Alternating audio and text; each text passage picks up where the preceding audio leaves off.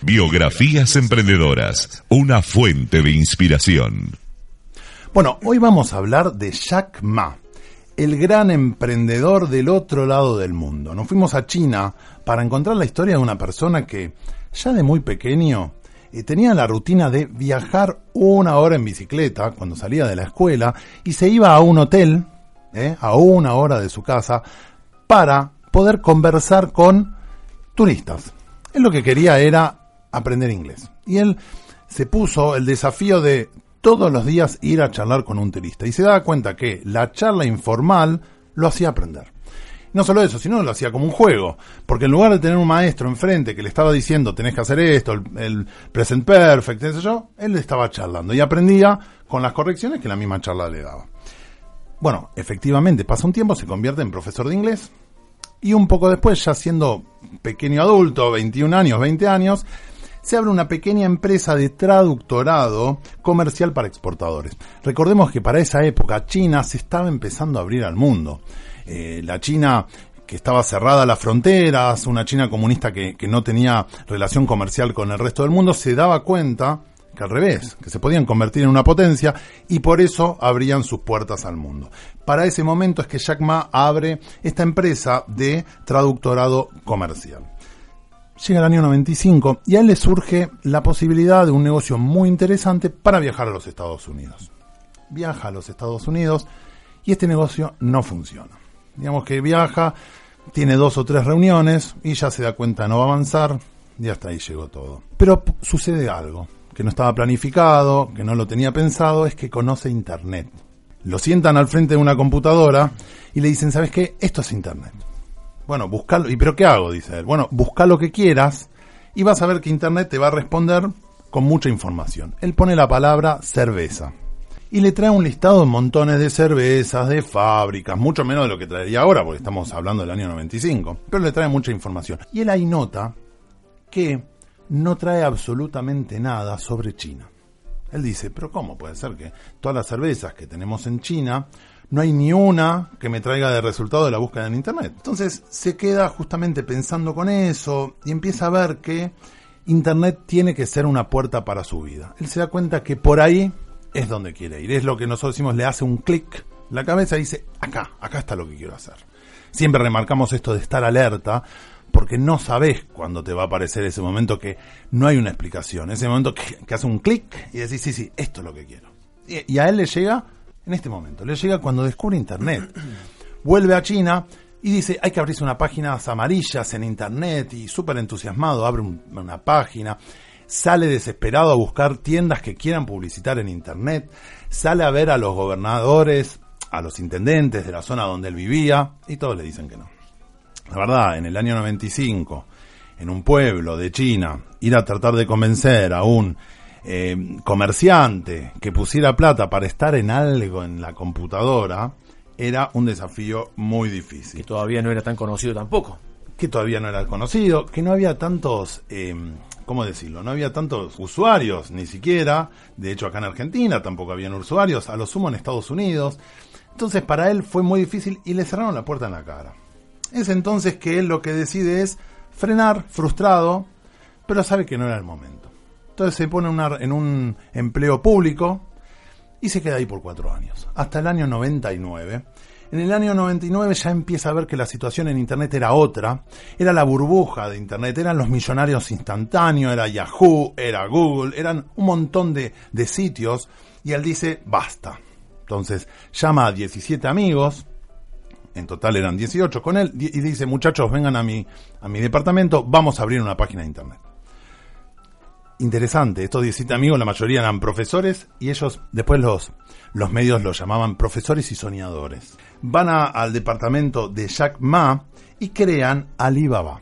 ¿Por qué Alibaba? Porque él tenía la idea de que el, el, el usuario iba a decir ábrete sésamo, iba a poder llegar a un montón de información que en internet no se encontraba sobre China. Es entonces que lo que empieza a hacer él es a conectar exportadores con importadores. Biografías emprendedoras con Matías Smetelman. Estamos justamente que él habla de la nave, la crea, y mientras él está creando Alibaba, en Estados Unidos se empiezan a asentar Yahoo eBay, Google, o sea, empiezan a darse cuenta. En Estados Unidos dicen, vale, nosotros también queremos ganar el mercado chino. Es entonces que eh, Alibaba empieza a crecer mucho. Y ahí es donde Jack Ma dice, no, ya que están viniendo norteamericanos acá, yo quiero mandar un equipo a los Estados Unidos. Y divide la empresa. Él deja en China a lo que es recursos humanos, atención al cliente, y manda a Silicon Valley, manda lo que es, busca programadores en Estados Unidos, busca ingenieros. Bueno, ¿qué es lo que ocurre en este punto? Es, las empresas se convierten en dos empresas que competían entre sí. O sea, el grupo de Estados Unidos competía con el grupo que había quedado en China. Y el grupo chino miraba con malos ojos a que existiera un grupo en los Estados Unidos. Y la verdad es que no logra avanzar. Y él no logra, teniendo en cuenta que los costos subían, que no estaba generando ingresos, por más que sí tenía inversiones, él se da cuenta al poco tiempo que había cometido un error. Él dice, nosotros tenemos que quedarnos en China. Y dice, demos paso atrás. Así que despide a los empleados que había contratado en los Estados Unidos y se decide quedar en China. Claro que esto es un mensaje, obviamente, nunca nada es gratis, es un mensaje que eh, en China es tomado como un fracaso, los medios empiezan ya a darle la espalda. Y a todo esto, para colmo, eBay se, eh, se para muy fuerte con aquella famosa CEO que era Meg Whitman, se asienta muy fuerte en China y empieza a ganarle cada vez más terreno. Como si esto fuera poco, estamos hablando ya del año 2002, tienen a eBay en China, él que tiene que eh, despedir a mm, casi el 40% de sus empleados que estaban en los Estados Unidos, y a todo esto uno de sus empleados trabajando le, eh, se ve infectado por un virus que había en aquella época que era el SARS, un virus muy peligroso, por lo cual las autoridades chinas dicen, señores, todas las personas que estuvieron en contacto con, esta, con este empleado tienen que quedar en cuarentena. O sea, que no solo tenía eBay en China, sino que las autoridades sanitarias le dicen, se tienen que quedar todos ustedes en sus casas. Así que desesperados, se llevan los servidores, se lo distribuyen entre los empleados y cada uno se queda en su casa. De hecho, ahí cuentan que eh, cada tanto las autoridades le hacían seguimiento, tienen fiebre, no tienen fiebre, porque tenían que frenar el virus, no, no los podían permitir que se relacionaran con otras personas, porque los podían contagiar. Así que él estaba en un momento que era terrible. Tenía eBay en China, había despedido a la mitad de su gente y estaba con un virus que no sabía si iba a contagiar a toda su empresa y no lo dejaban de salir de su casa. Y esto, por supuesto, un líder lo toma como este, una oportunidad porque él es a donde él se queda, aprovecha para pensar, él cuenta que le baja el ruido que tenía todos los días por estar eh, con Alibaba en la empresa, y él se da cuenta que a eBay le tiene que ganar en la guerra de guerrillas. Él dice, si yo lo voy a enfrentar cara a cara, mano a mano, pierdo. O sea, si yo me siento con eBay y voy a tratar de hacer una página igual a la que vos ya tenés eBay, yo voy a perder. Porque ya tenés un nombre, porque venís con mucha plata atrás tenemos que buscar hacer justamente una pequeña página que no tenga grandes costos y que le vayamos de a poquito peleando a, este, a esta gran potencia que nos viene a pelear. Es entonces que él decide comprar una página de C2C, o sea, de consumer a consumer, de, de, consumidor final a consumidor final, lo que acá tal vez es un mercado libre. Yo, Matías, ofrezco mi celular para vender, viene el otro y quiere comprar. Bueno, esta página se llama Taobao, en la compra. Y es una página que tiene la particularidad que era bien china. Era una página bien china. Y él dice, no solo no lo vamos a copiar a eBay, sino que vamos a hacer una página más china que las que son chinas. O sea, vamos a fortalecer el concepto nacional. Y la verdad que ese concepto a él le hace ganarle la guerra a eBay. ¿Por qué? Porque mientras por el lado de eBay hacían, lo, lo norteamericanizaban, él en, esta página fortalecía los shows en chino, eh, contrataba cantantes que la juventud admiraba, chinos, y la verdad es que le va muy bien con eso. Es importante aclarar que mientras tanto, como si esto fuera poco, eBay además tenía la presión de los inversores. Mientras Jack Ma podía darse el lujo de probar prueba y error, eBay había invertido más de mil millones de dólares tenía la obligación de estar empezando a, responder con resultados. Entonces, la verdad que en ese caso es donde se notó cuando uno trabaja con la libertad, con la tranquilidad y cuando tenía enfrente a alguien que tenía que responder eh, justamente con resultados. De todas formas, eh, la CEO de eBay, ya cuando ve que está perdiendo, lo invita a Jack Ma a sentarse. Dice, mira, dejemos de pelear. Nosotros queremos comprar Alibaba, ¿cuánta plata querés? Te pagamos y te vas. Y él cuenta que él dice, yo lo hubiese comprado, pero ella me cayó mal.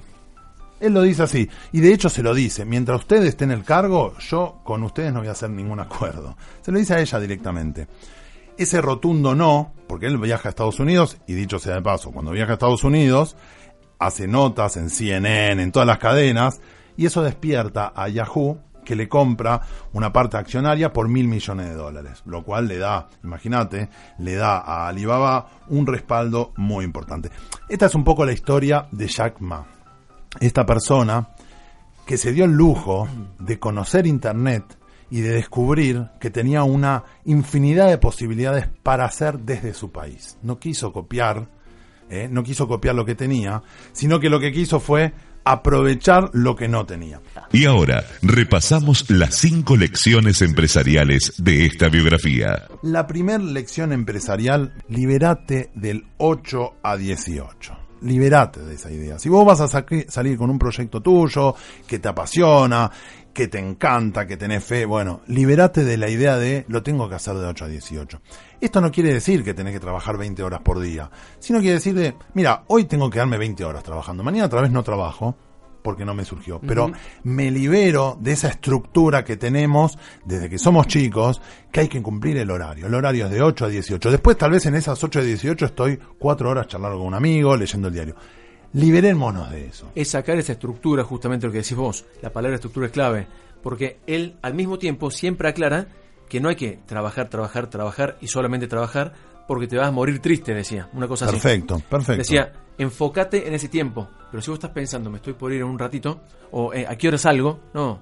Dedicate al resultado, a buscarlo, a, sacarlo, sacar una idea, llevarla a cabo, trabajar con el equipo, apoyarse uno con el otro, es otra forma de, es otro approach, es otra, digamos, perspectiva que le das. Absolutamente. Eh, la segunda lección empresarial es armemos el equipo, esto de la nave tengamos un equipo de primera, un equipo con los que nos guste trabajar, que no necesariamente nosotros tenemos que ser, y lo vamos a decir en todos los programas, no tenemos que ser los que más sepamos, sáquense el ego un poco, saquémonos el ego de tener que ser el que más sabe, pero sí el equipo. El equipo para mí tiene que ser de primera, un equipo donde yo me sienta cómodo, porque al fin y al cabo en esos compañeros es donde uno se va a tener que apoyar en las buenas y en las malas, ¿no? Entonces, el equipo es una parte central de esta biografía. Y no solamente buscarlo entre los propios, él también hablaba justamente de buscar gente diferente a uno, hasta en diferentes lugares o ambientes donde uno se desarrolla, porque eso enriquece justamente el grupo.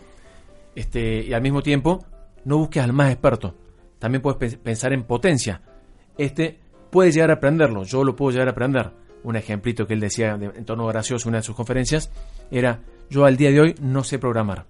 Dice, y eso ya no me importa. En su momento no importaba y se preocupaba no le salía. Ya hoy tengo. Estoy en otra, dice. Busqué justamente al experto o quizás a una persona que sabía que lo podía aprender y lo aprendió y mira cómo. Y él en, en la tercera lección empresarial que nos queda, yo puse simplemente disfrutar el viaje. A mí me parece que también esta cuestión de sacar del medio la cuestión de únicamente venimos a ganar plata.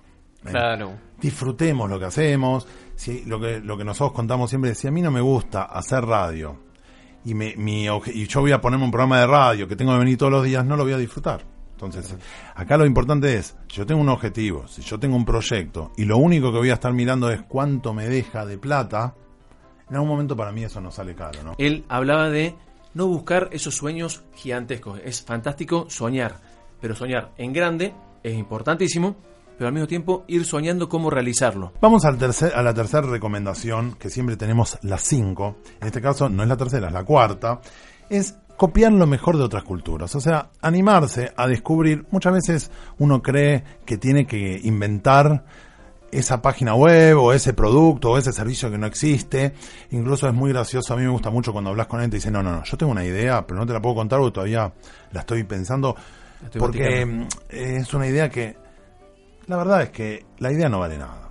Entonces, muchas veces no necesitamos tener esa idea que sea distinto a todo lo que existe en el mundo. Tal vez la idea ya existe, pero no está en el país donde vos te encontrás. O, quizás es como vos lo vas a hacer. O tal vez vos lo vas a hacer, compran vas a por poner eso. tu estilo. Exacto. ¿Entendés? Pero esta cuestión de tener que buscar una idea única, porque de hecho Jack Ma no lo hizo único, porque ya existía eBay, porque ya existía lo que él tenía. Ahora, él tomó de la cultura norteamericana, dijo, mira, vamos a estar compitiendo con tipos que tienen apasionamiento, están apasionados, que conocen lo que hacen, que están ya adelantados a lo que donde nosotros estamos. Tenemos que buscar la forma de competirles, pero queremos ir para allá. Entonces él dijo, para ahí es donde vamos. Entonces, el cuarto consejo es aprender de otras culturas, saber que no te necesitamos tener la idea que no existe en ningún lugar del mundo. ¿Por qué no vamos a tener la idea si justamente puede existir en otro lugar del mundo? Y acá nosotros lo hacemos y tenemos mercado para desarrollarlo. Y ahora, por último, enfocarse en el valor agregado de, de nuestro producto, ellos o servicio. Él sabía cuál era el valor agregado que tenía. Entonces, cuando pensó en, bueno, podemos... No, no, él sabía que su valor agregado, ¿cuál era? China. Él tenía un valor agregado, decía, este eBay, todos los que quieran son excelentes, tienen servicios similares a los nuestros.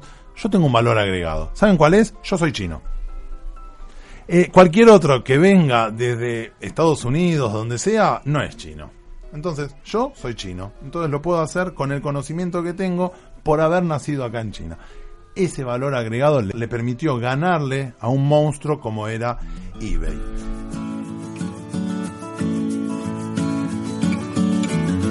Entonces, hasta acá hemos llegado con la historia de Jack Ma, el genio del otro lado del mundo.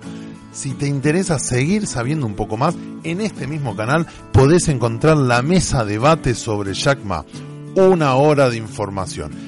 Y si te gusta el canal, suscríbete, dale like y te esperamos en la próxima biografía.